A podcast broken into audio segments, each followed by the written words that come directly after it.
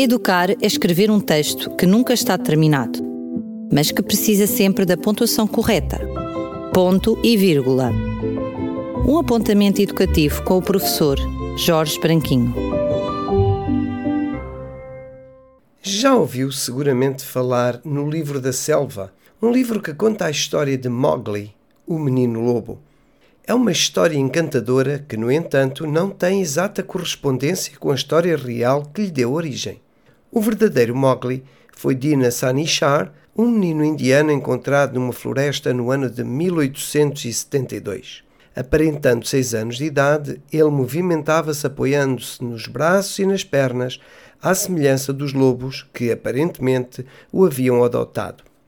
Não seria seguramente necessário recorrer a esta história para constatar a importância do meio ambiente no desenvolvimento, seja de hábitos ou de quaisquer outras aprendizagens.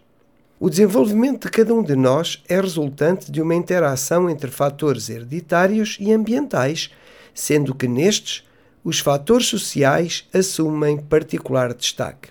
Aqui reside a importância da atuação daqueles que conosco privam.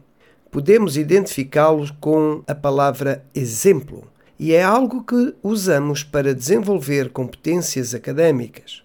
Por exemplo, e lá estou eu a usá-lo, é através dele que ensinamos como se consulta um dicionário ou como se resolve uma equação matemática.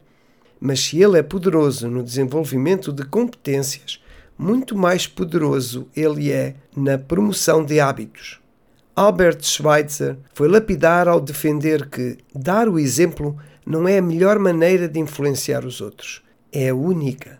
Outro Albert, especialista no poder atômico, demonstrou reconhecer igualmente o poder do exemplo ao afirmar que o exemplo não é uma outra maneira de ensinar, é a única maneira de ensinar. Enquanto eu abordava com os meus alunos de primeiro ano as regras de segurança na via pública, alguém recordou a necessidade de se olhar para ambos os lados antes de atravessar uma rua. Eu reforcei a ideia dizendo que, mesmo na passadeira, devemos olhar para ambos os lados. Foi então que um aluno meu interveio dizendo: Ah, mas a minha mãe não olha e eu tenho que olhar por ela. Achei uma delícia.